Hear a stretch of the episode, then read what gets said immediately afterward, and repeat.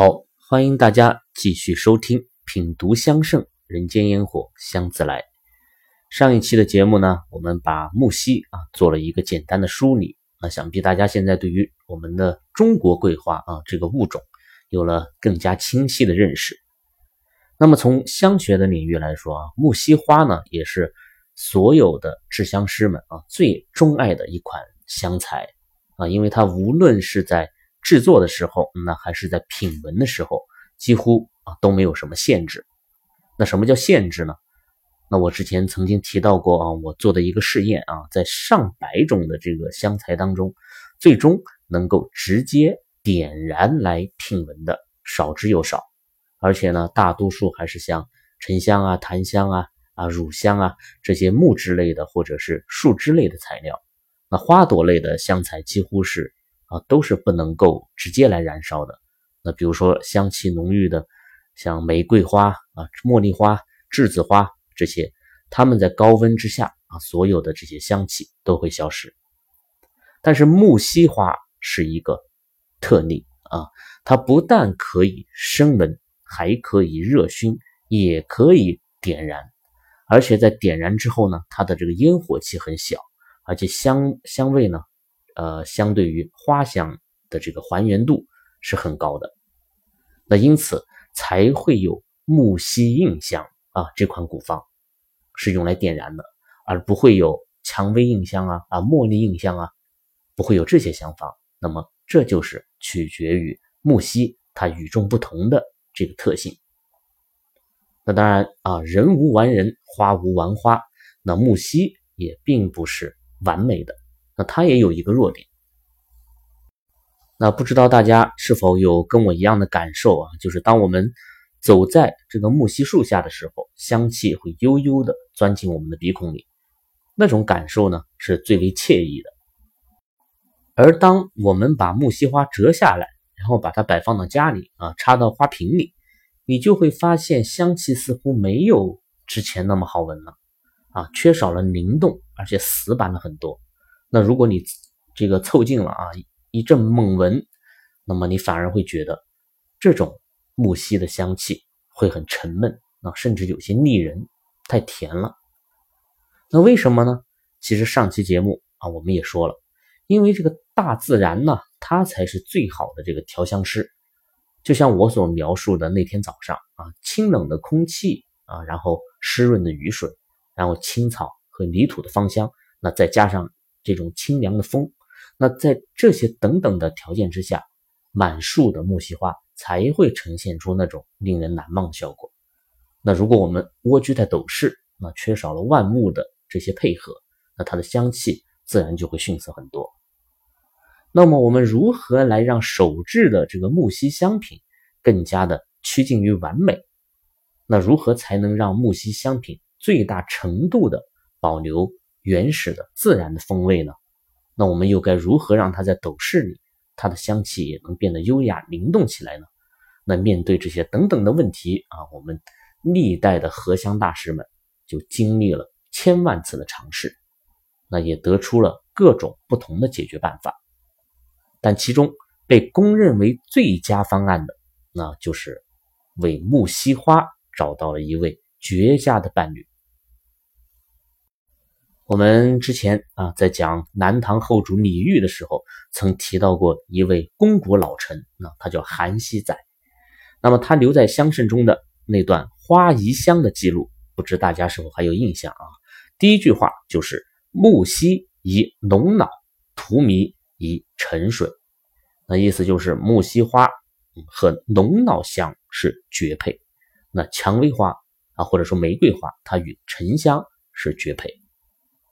那也因此啊，在木樨印香的这个古方当中，用来配合木樨的这个香材，那记录记录的很清楚，就是赤苍脑啊，也就是龙脑的一个品种。那么除了这个木樨印香之外，龙脑啊也大量的出现在了其他的各种跟木樨有关的这个香方当中了。于是毫无疑问啊，就像在茫茫人海当中，我们每一个人都有命中注定的另一半一样啊，龙脑香就是木樨的真命天子。那么今天的节目啊，我们就来聊一聊这款神奇而又神秘的龙脑香。我们之前啊聊过龙涎香，那龙啊这个称号，它就意味着崇尚啊，意味着敬仰，高高在上这种感觉，而且还有一种未知的神秘感。那么龙老乡的这个龙也是同样的意思啊，因为在我们数千年的这个历史当中，中国古人。根本就无法确定龙脑究竟是什么东西，它是如何生成呢？它又产自哪里呢？一切都是来源于商商旅啊，然后水手的这些传言。那么，为了让这份难得的神秘感啊得以在我们的这个节目里延续啊，我们先不以这个现代的科学的视角来探讨龙脑香，我们先来看一看在香圣当中古人对于龙脑香的理解。与遐想，那么香圣上就记载了这样的一个故事啊，是这样说的：有人下阳遭逆，复以蓬席而不死，三昼夜搏一岛间，乃匍匐而登，得木上大果如梨而欲味，食之一二日，颇觉有力。那就是说，有一个人在航行的时候啊，倾覆了，幸好呢，抱着一块漂浮物啊，才没有死。然后他在海上漂了三天三夜之后，最后命大啊，漂到了一个岛上。饥肠辘辘的时候呢，就发现这个岛上呢有一种果子，长得像梨，却是芋头的味道。那吃饱了以后就休息，然后一两天之后才渐渐恢复了体力。啊，之后他继续说：夜宿大树下，闻树根有雾沿衣而上，其声玲珑可听，至颠而止。就是晚上睡在这个大树底下，突然听到，哎，有什么东西从这个树根呢开始往上爬，发出的声音很小，哎，但是很好听，一直呢爬到这个树顶就不动了。五更复自树巅而下，不知何物，乃以手门之，惊异而去。那就是说五更天的时候啊，古人把这个一夜分成五个阶段。比如说三更就是三更半夜，那五更就是天快亮的时候。那天快亮的时候，这个东西呢又从树顶哎爬下来了。于是这个人便用手啊去捂，结果没捂到，那手就捂在了地上。啊，那个东西自然也啊惊慌的逃跑了。然后嗅其掌甚香，以为必香物也。啊就这个人闻了闻自己的手掌，觉得异香扑鼻。啊，就突然意识到这个东西，啊，好像从树上丢下来很多的这个香物，于是啊，乃似其生树，解衣铺地至明，遂不能去，凡得片脑斗许。哎，这个人很聪明。那第二天晚上，他等到这个东西爬上了树以后啊，把自己的衣服悄悄脱下来，然后铺在地上，用来接这个树上落下来的香雾。那他最终得到了大约有一斗的这个片脑香。那这个片啊，就是一片的片，那就是指的它这个香的形状啊是片状的。而这个脑啊，这个字在香学当中不是指脑子。那比如说，比如说这个豆腐脑啊，它叫脑，就是因为这个豆腐花啊很像这个脑子这个感觉。但在香学当中，脑是指一种结晶状的这种精华。那比如说樟脑，那比如说薄荷冰啊，薄荷脑这种，自是每夜收之，约十余担。那就是这个人收集了很多的这个片脑啊，有十余担。乃日作水次，望见海过，大呼求救，遂赏片脑已归，分于周人十之一，犹成巨富。啊，这句话的意思就是说啊，这个人收集完了所有的这个香，就。坐在海边，然后看见这个大船过来啊，就赶紧的呼救。那么他呢，就用这些片脑当做报酬，那最后分了十分之一给救他的人。但是尽管如此，等他回到岸上以后，他依然成了巨富啊，不是一般的富啊，是巨富。那么这个故事很有意思啊，大家应该还记得我们讲沉香的时候啊，有个故事叫沉香烟结七路寺的故事。啊，也是这个在海里倾覆了，然后得香而归，那最后是一块很好的沉香啊，然后富甲一方啊，说明中国古人啊，对于这种来自海外的这种名贵香料啊，看来都是喜欢用啊这种传说的一个方式。那这个故事呢，虽然它多半都是杜撰的啊，但是它的这个信息量其实很大。那我们依然可以从中间看出几点真实。那比如第一点啊，这个龙脑香肯定是来自海外的，那是舶来的，那中国本土没有。那第二点，龙脑啊是成片状的，而不是块状的，因此它被称为片脑。而用这个脑字，就说明它不是木料，也不是花朵，那更不是果实，而是一种凝结植物。那么第三点，龙脑啊是夜里结香的啊，因为它夜里面才有这个香从树上掉下来，而白天是没有的。那么第四点，龙脑很贵，非常值钱，堪比黄金。那么这四点大家记住了啊，看看是不是会跟我们后面要讲的所有关于龙脑香的特征都能一一对应啊？当然，可能有朋友要问，那树上那个东西啊究竟是什么呢？啊，这个我也不知道啊，但在古人的这个心中，就是这种不知道的，而且能够产生昂贵的材料的这个生物，而且能让人一夜暴富的啊，就是非龙莫属。那么接下来啊，我们再来看一则来自玄奘法师啊《大唐西域记》的这个记载。啊，它也被收录在了这个香圣里。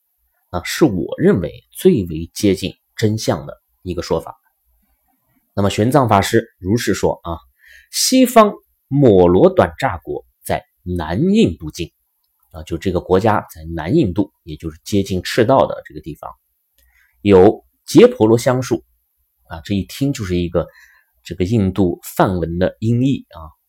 然后这种树呢，松身异叶，花果丝别啊，就是这种结婆罗香树，它的这个树皮啊。看起来有点像松树啊，但是叶子呢却不同于松树，而且花与果实也都不同。初采即湿，尚未有香啊，就是刚刚采下来的时候，它还是潮湿的，这个时候没有香。木干之后，循理而息，其中有香。就是等到这个木头啊干了以后，顺着纹理啊，也就是顺着这个木头上的或者树皮上的这些缝隙去找。才会发现里面是有香的，状如云母，色如冰雪，此所谓浓脑香也。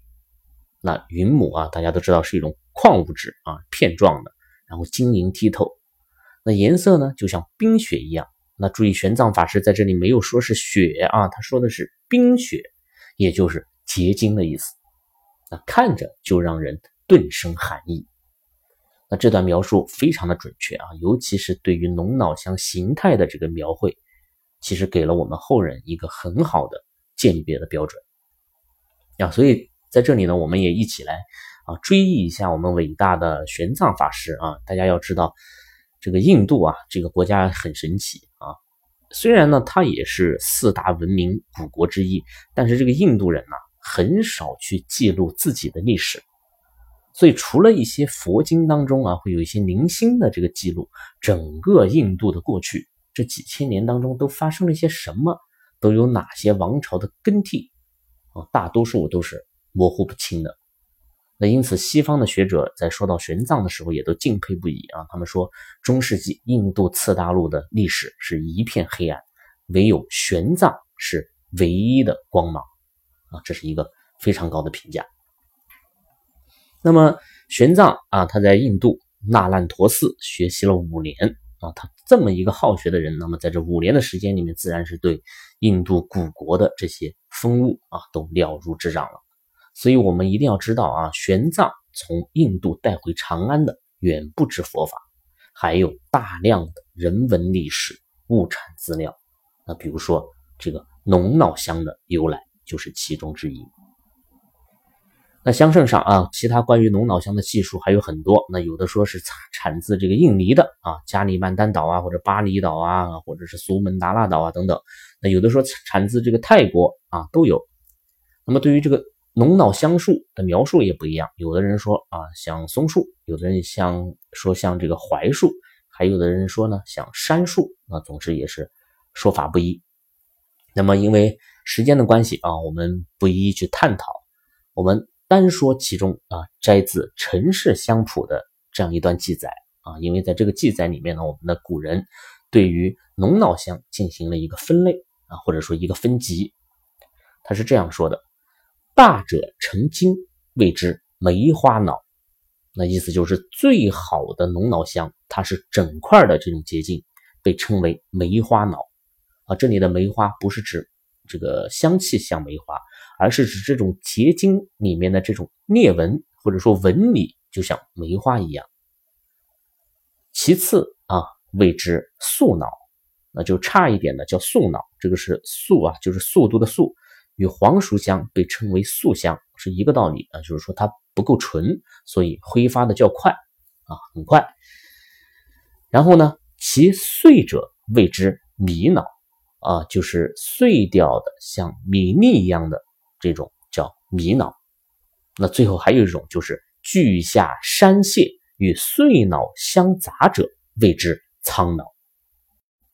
大家看啊，苍脑在这里就出现了，我们。木犀印香古方当中的赤苍脑末四钱，很显然就是指的红色的这种苍脑。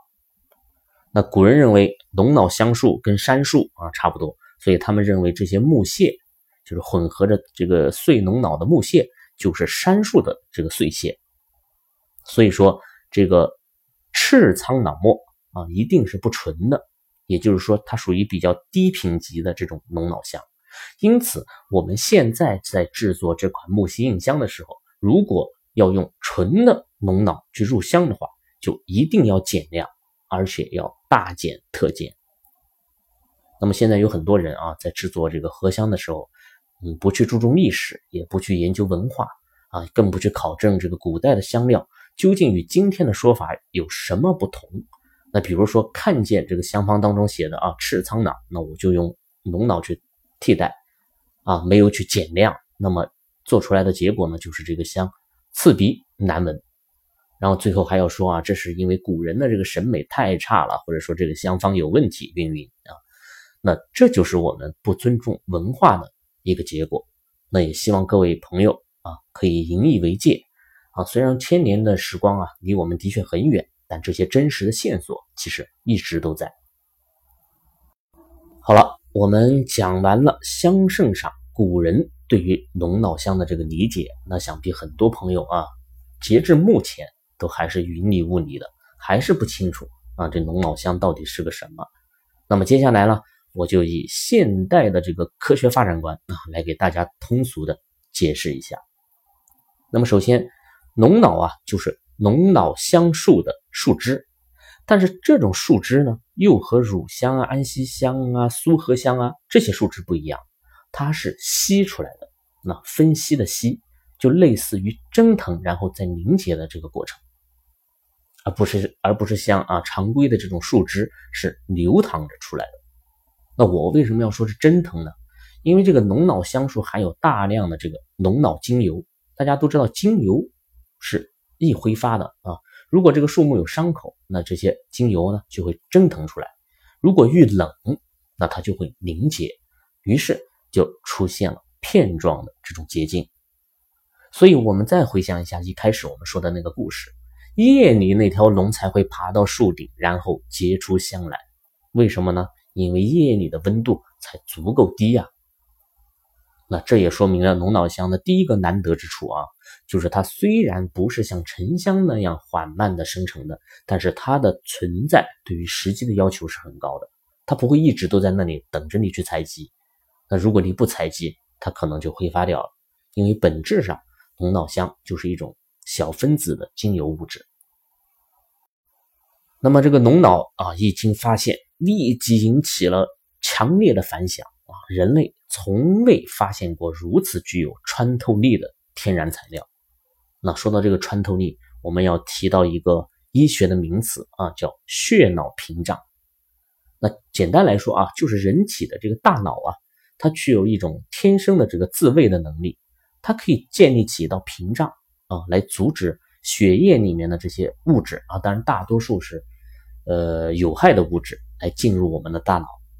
曾经有人做过试验啊，就是向静脉里面来注射染料，结果全身的这些组织呢都会被染色，唯独大脑不会。那这就是血脑屏障的这个作用。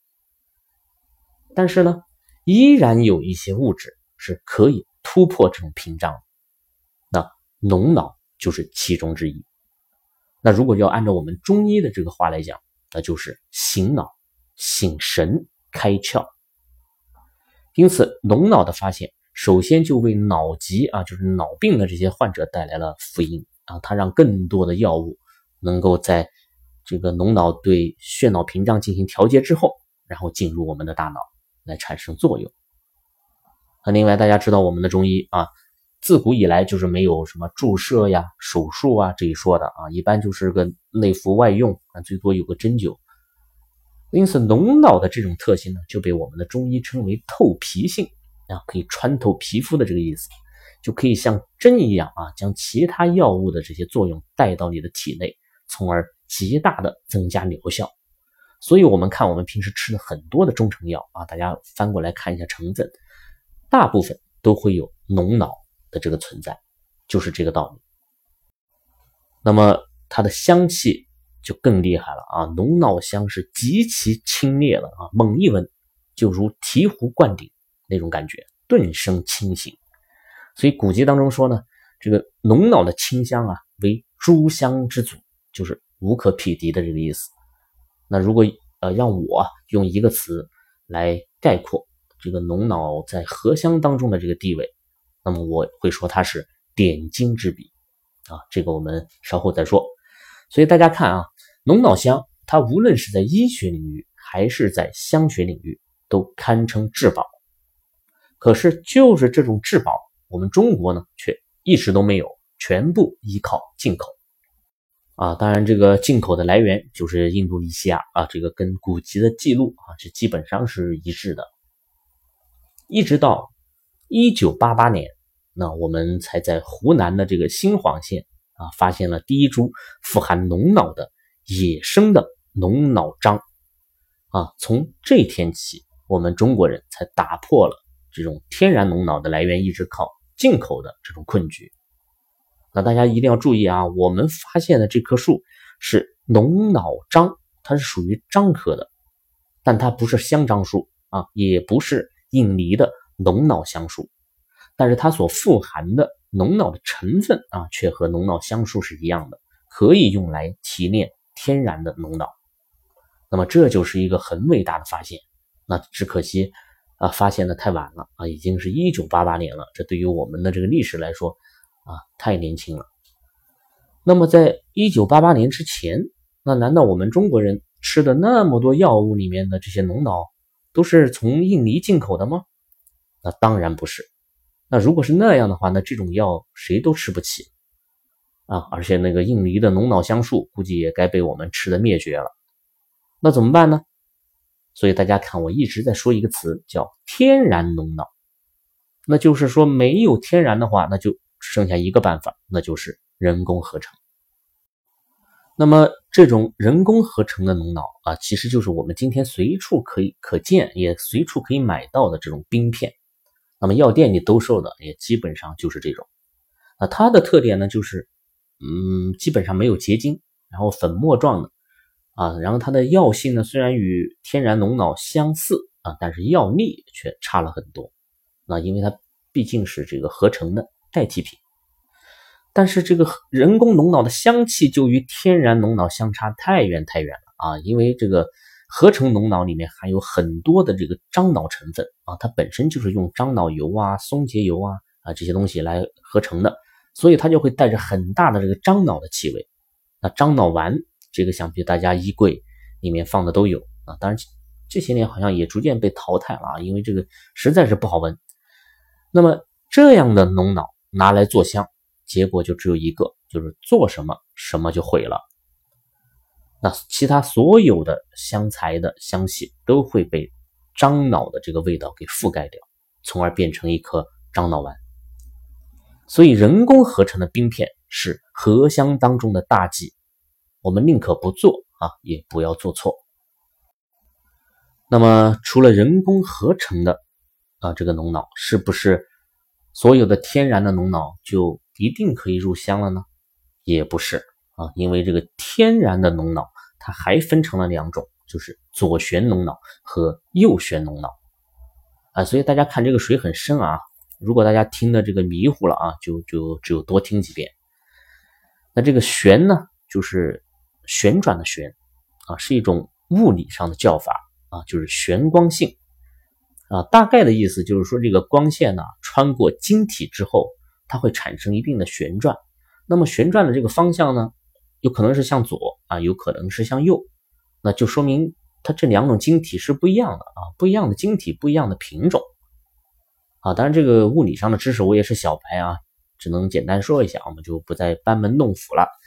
总之啊，这个左旋龙脑它又是另外一种。不同的产物，它是来源于一种叫做艾纳香的菊科的植物，因此呢，它也叫艾片啊，就是艾草的艾。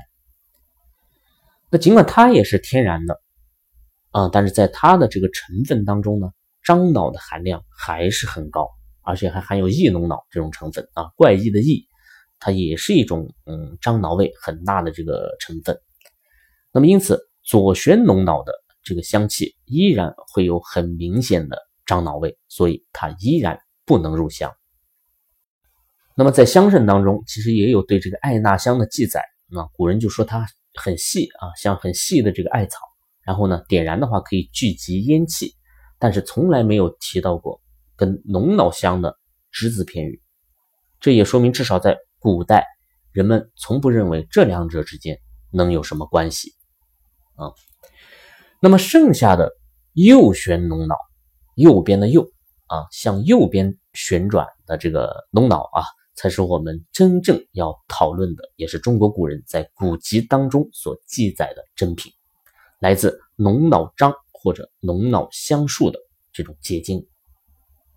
那么在这种龙脑里啊，没有异龙脑的成分，樟脑的含量也极低，大约会在百分之三以下。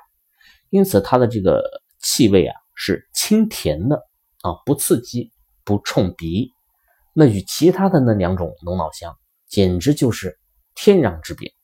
那因此，它才是唯一可以入香的这种材料。那么说到这里啊，各位不妨回忆一下自己所见过的那些冰片啊，或者龙脑啊，或者自己手头就有的这些材料。我想啊，如果不出意外的话，大部分。都会是人工的，或者是左旋的，也就是没有结晶的，是粉末状的，而且呢会有浓烈的这种樟脑的气味。因此在这里呢，我还是要重复一下，不是药店里同名同姓的材料都可以用，更不是所有天然的材料都是合适的。香材的选择是一门博大精深的学问，大家千万不要忽视了知识的力量。那如果大家有机会，来闻到真正的右旋龙脑的香气，我想一定会颠覆你对龙脑香的认知。那么，在一九八八年龙脑樟被发现了之后，我们的国家呢就开始种植了。那我也有幸呢在龙脑樟的种植基地里面待过一段时间啊，也恰好参观了这个龙脑的整个的这个加工的过程啊，在这里可以跟大家分享一下。啊，首先我们要明确的一点啊，就是我们国家种植的这个龙脑樟啊，它已经不是印尼的那个龙脑香树了啊，因为它的这个外形啊，跟古籍的描述肯定是不再匹配了啊，包括树皮也不会再像古人所说的啊像松树啊，或者像杉树啊，那也不会自然的吸出这种龙脑的结晶，那因此我们需要对这个龙脑樟来进行提炼，通过提炼。来把它富含的龙脑香给提取出来。那么这个提取的过程啊，实际上就是一个蒸馏的这个过程，它是与精油的这个制法呀大致相同啊。简单来说，就是将啊龙脑樟的这个枝叶啊给砍下来，那不光是叶子啊，还有树枝，而且要老枝老叶啊，这样它的这个油分的含量才会高。然后将这些枝叶晒干，再放入容器里面，然后在容器的底部啊。用蒸汽开始熏蒸它，那么这些龙脑精油呢，就会随着蒸汽啊进入另外一个容器里，然后被冷却。那这个时候呢，蒸汽重新液化被排走了，那精油呢就形成了这种片状的结晶。但是大家千万不要认为啊，龙脑可以国产了，那它的价格就一定便宜了啊，就像这个宝马、奔驰一样。但其实根本不是这样啊，这个龙脑樟啊，种植之后它要至少三年，它才能够采它的枝叶。那每一棵树都是很大的树了啊，一年呢也只能采三十公斤左右，而要做做成一公斤的这个龙脑香，需要在一年当中来采三十三棵。